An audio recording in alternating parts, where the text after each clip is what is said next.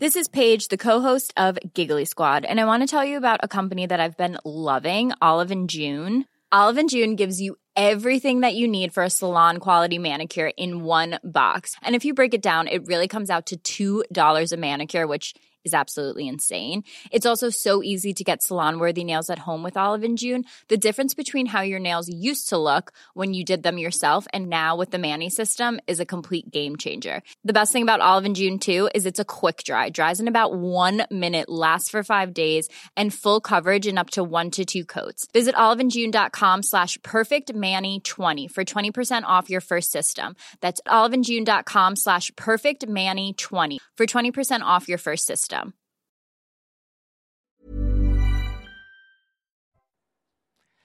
Bonjour à tous, bienvenue dans les belles figures de l'histoire.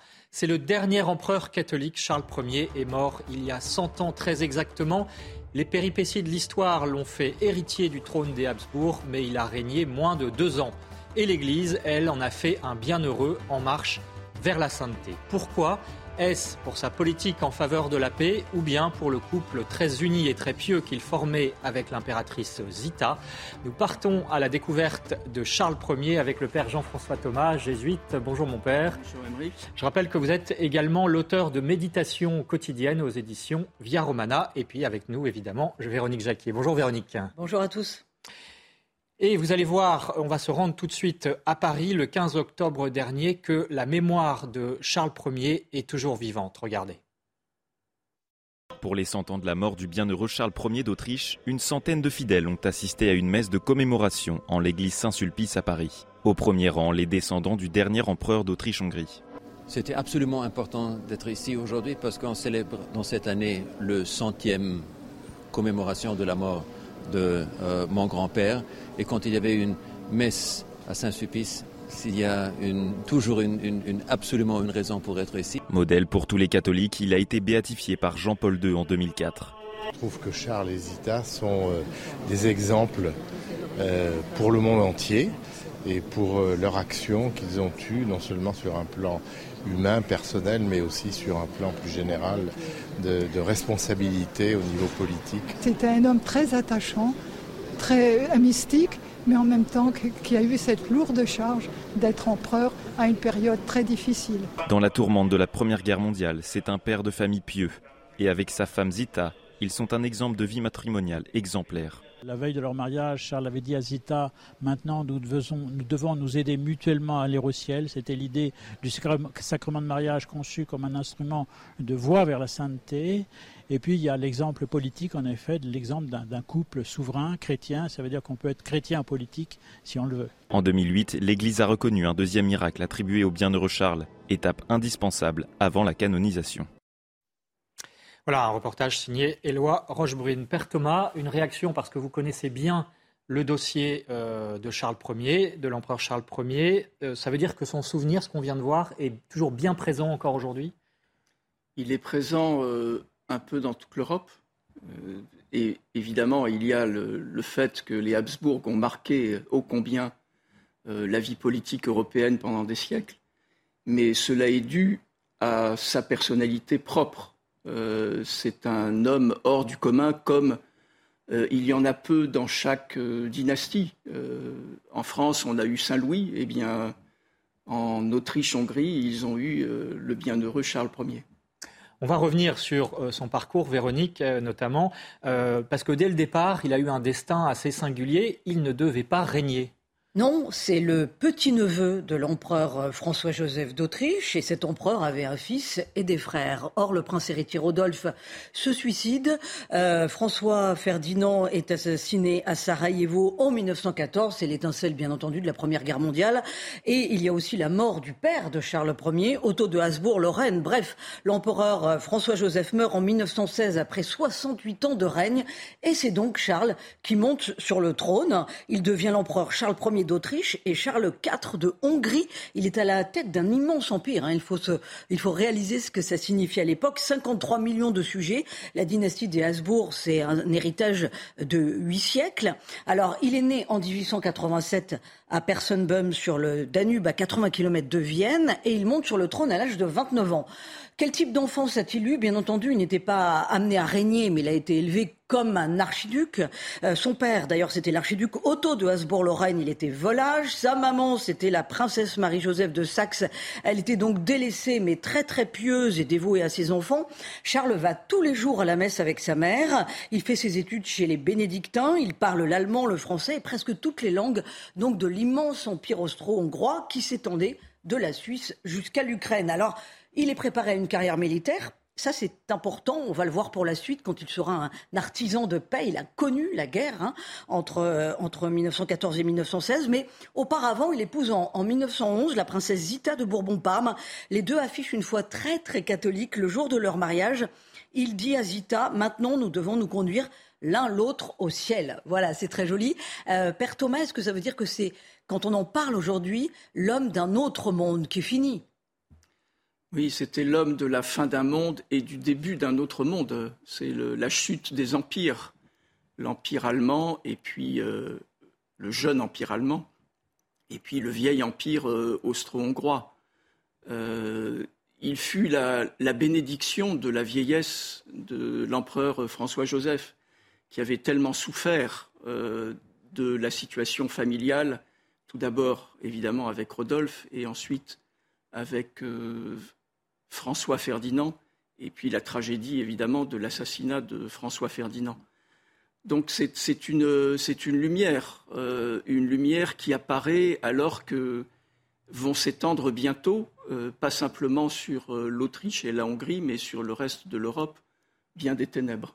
Mais alors, est-ce que cet empire euh, austro-hongrois était vraiment euh, la prison des peuples, comme on l'a dit à cette époque-là, ou est-ce que c'est de la propagande? C'est de la propagande, bien sûr. Euh, le traité de 1867, d'abord donc signé entre l'Autriche et la Hongrie, en fait une double monarchie avec un seul empereur, et ensuite la Constitution, qui va être rédigée à partir de ce traité, souligne bien qu'il y a un respect absolu des droits de tous les peuples, euh, sans considération de race, de religion, de langue, et, également avec euh, l'affirmation que chacun de ces peuples a le droit et le devoir de maintenir, de cultiver, de faire fructifier sa propre culture. Donc c'est vraiment de la propagande. Et quand on voit la façon dont euh, cet empire euh, a vécu, justement dans le respect, euh, malgré d'immenses tensions nationalistes entre les différents peuples, on ne peut être que dans l'admiration. Alors que la dimension catholique de l'Empire, elle, était assumée par Charles, bien sûr, mais par toute la famille Habsbourg. Bien sûr. La famille est catholique, mais il y a un respect de toutes les autres religions. Alors Véronique, justement, on va regarder euh, le gouvernement, euh, comment est-ce que Charles a gouverné, et puis surtout comment est-ce qu'il s'est euh, beaucoup investi pour essayer de ramener la paix en Europe. On se rappelle qu'on est en pleine Première Guerre mondiale. Oui, on peut dire que c'est le dernier empereur chrétien, et il avait d'ailleurs une pratique catholique intense, hein, puisque ses journées commençaient euh, toujours par la prière et par la messe avec son épouse Zita. C'était un homme dédaigneux du protocole, il était proche des, gens simples, il était facile d'accès, c'était un homme, euh, d'après tout son entourage, hein, d'une grande bonté et d'une grande charité. Alors je vous le disais, il a fait la guerre entre, 14, entre 1914 et 1916, il a été colonel puis général en poste stratégique au Tyrol, et ses premières consignes, c'était vraiment d'épargner euh, les vies humaines, de secourir les blessés, de respecter les prisonniers il a été béatifié en 2004 par, euh, Jean, par Saint Jean-Paul II pour, pour quelle raison? Eh bien parce qu'il a été un, artisan de paix. Il a essayé de garder le cap dans la tourmente de deux façons. Il était empêtré euh, dans une alliance désastreuse avec l'Empire allemand, mais il a quand même essayé, dès son accession au trône en 1916, euh, il a entamé des discussions secrètes avec les Français et les Anglais par l'entremise de ses deux beaux-frères, Sixte et Xavier de Bourbon-Parme, qui étaient officiers dans l'armée belge. Malheureusement, ça n'a pas abouti.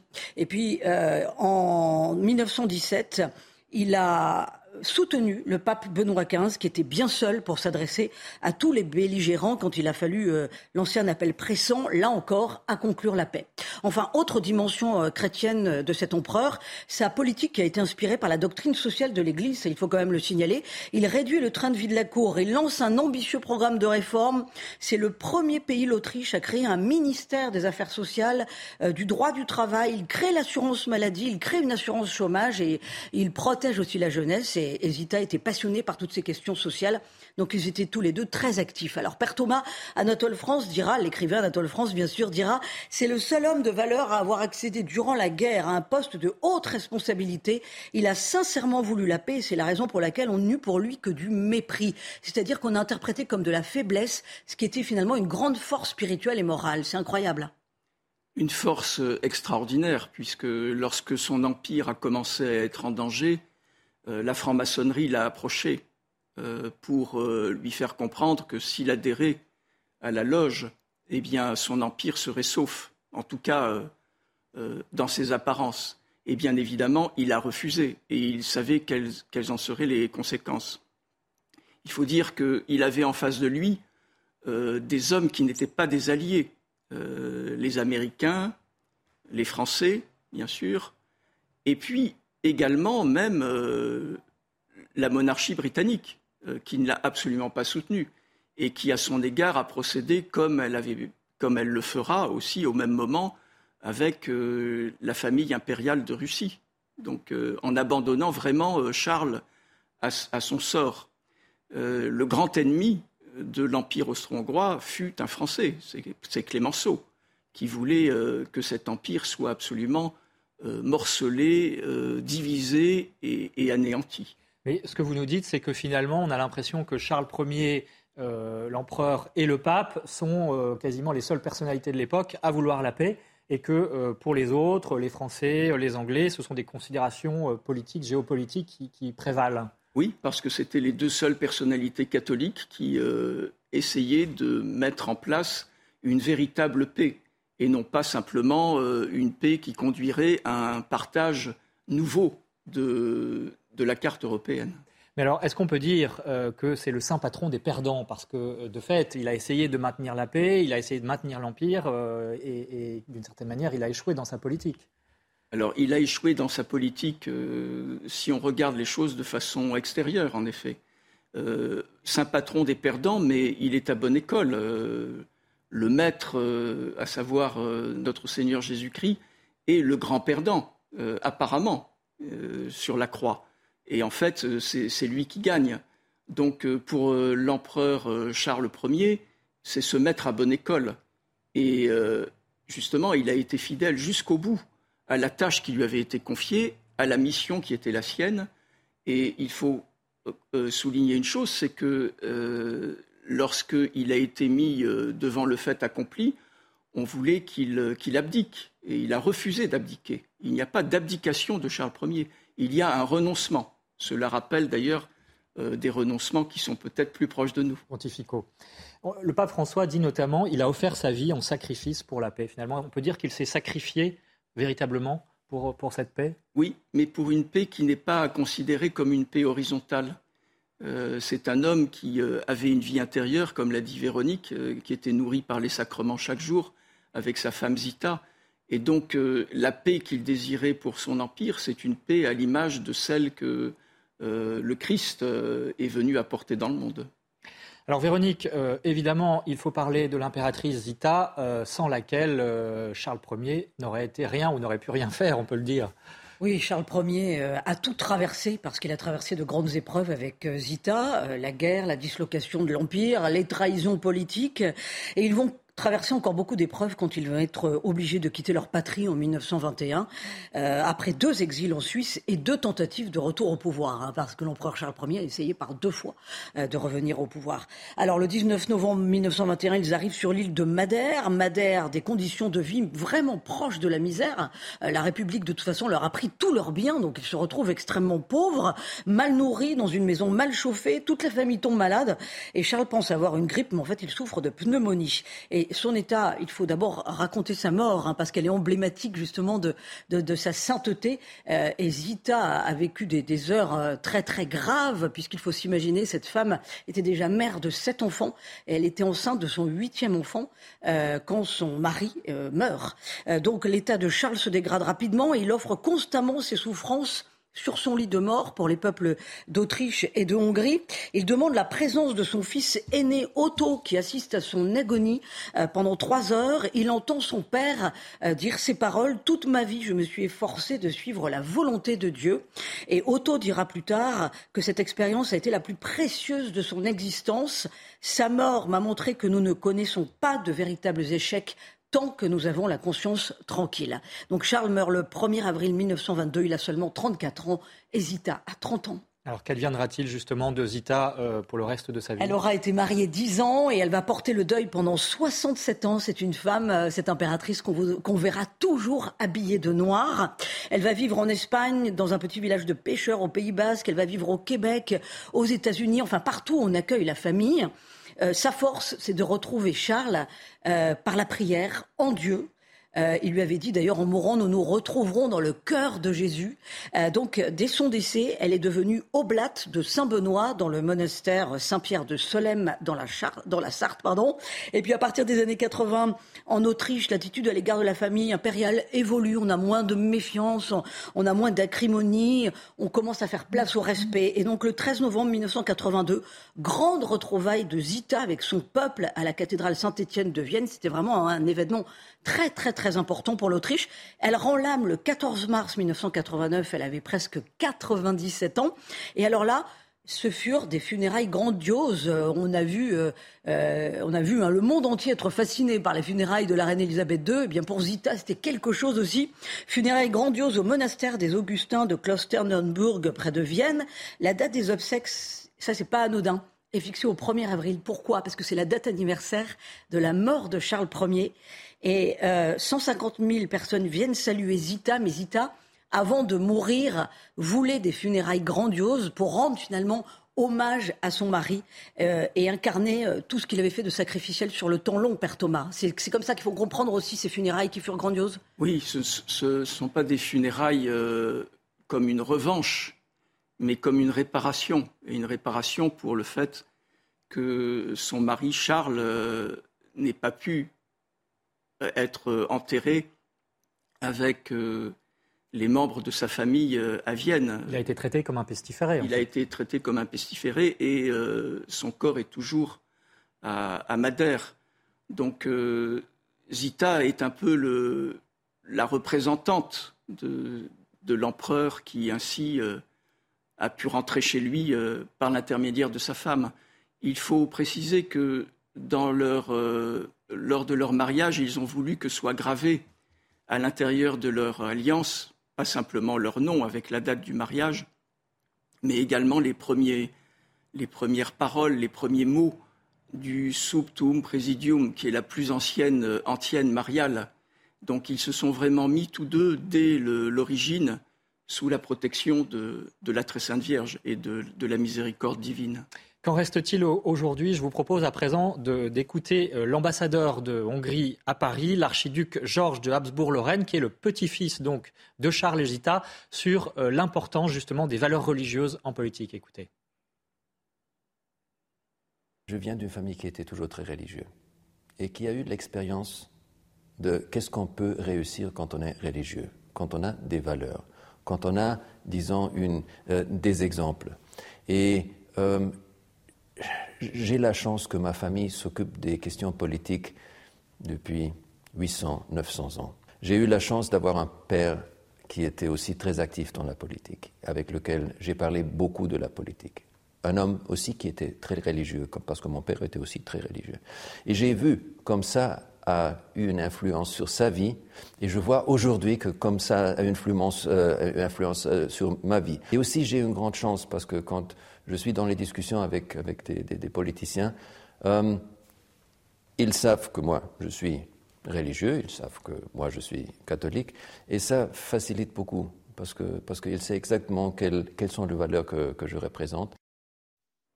Voilà, l'ambassadeur de Hongrie à Paris, le petit-fils de Charles Hésita. Père Thomas, peut-être une brève réaction sur finalement, est-ce que cette famille ou une partie de ses membres sont un exemple de chrétiens engagés en politique aujourd'hui pour l'Europe? Eh bien, vous voyez que le flambeau euh, continue d'être porté par euh, notamment euh, l'ambassadeur Georges. Et ceci, c'est bien l'héritage, évidemment, de la succession dans la dynastie, mais notamment cet héritage qui apparaît au premier abord comme un échec, mais qui ne l'est pas, de Charles Ier finalement, ça porte du fruit. Bien sûr. Alors Véronique, euh, très rapidement, euh, un lieu pour se, aller euh, enfin, sur les traces de, Charles Ier, hein, c'est à Madère, évidemment, on l'a dit. Oui, Madère, le corps de l'empereur repose dans une petite chapelle de l'église Notre-Dame-du-Mont à Funchal sur l'île. Donc, il rejoindra peut-être les membres de la famille Donzita, qui est inhumée dans la crypte des Capucins à Vienne. Et c'est la nécropole des Habsbourg depuis 1633. Et puis, un petit mot sur Nancy. Euh, Nancy, euh, où se trouve le mausolée des Habsbourg-Lorraine, au sein de la belle église des Cordeliers. Euh, c'est une merveille, cette église, et, la famille Habsbourg s'y rend chaque année. Il faut préciser aussi quand même que le fils de Charles de Zita, Otto, s'est marié à Nancy, c'était le 10 mai 1951, et ce fut une fête pour toute la ville. Et euh, le couple impérial a salué la foule du balcon de l'hôtel de ville. Place Stanislas, ça c'est un monde qu'on ne connaît plus en France. Voilà, mais qu'on peut encore découvrir à Nancy notamment. Quelques livres pour terminer, Véronique? Euh, le livre de Jean Sevilla, euh, Le dernier empereur, Charles d'Autriche chez Perrin, Zita, impératrice courage, toujours de Jean Sevilla, toujours chez Perrin, euh, Charles et Zita de Habsbourg, itinéraire spirituel d'un couple, ça c'est par Elisabeth Montfort et c'est chez Artege. Et puis, bien entendu, la une de France catholique qui est consacrée cette semaine au travail des historiens sur les évêques venus au secours des juifs durant la Seconde Guerre mondiale. Vous voyez la, une, monseigneur Jules Saliège, qui était l'archevêque de Toulouse. Et bien entendu, il y a chaque semaine des coups de projecteur sur la vie des saints. Voilà, merci Véronique. À noter aussi pour euh, découvrir euh, Charles Ier et Zita, euh, eh bien, des sites internet qui s'affichent sur votre écran. Il y a une association qui s'occupe de sa canonisation, une ligue de prière également autour du bienheureux Charles d'Autriche qui organise des messes, des événements dans toute la France pour ce centenaire. Et puis une autre association qui milite pour la béatification, cette fois de Zita, l'impératrice, son épouse. Voilà, dernier mot pour vous dire que Charles Ier est fêté le 21 octobre dans l'église, le jour de son mariage, c'est une particularité. Et puis la citation du jour, signée Charles Ier, là encore, être roi, ce n'est pas satisfaire une ambition, mais se sacrifier pour le bien du peuple tout entier. Voilà, euh, Charles Ier d'Autriche. Merci beaucoup, euh, Père Thomas, d'avoir contribué à nous faire découvrir cette belle figure. Je rappelle aussi que vous êtes l'auteur de Méditation quotidienne chez Via Romana. Merci encore, Véronique. Merci à Soumaya Lalou pour l'édition de cette émission, à l'équipe technique, et à bientôt pour une autre belle figure de l'histoire. Hi, I'm Daniel, founder of Pretty Litter. Cats and cat owners deserve better than any old-fashioned litter. That's why I teamed up with scientists and veterinarians to create Pretty Litter. Its innovative crystal formula has superior odor control and weighs up to 80% less than clay litter. Pretty Litter even monitors health by changing colors to help detect early signs of potential illness. It's the world's smartest kitty litter. Go to prettylitter.com and use code ACAST for 20% off your first order and a free cat toy. Terms and conditions apply. See site for details.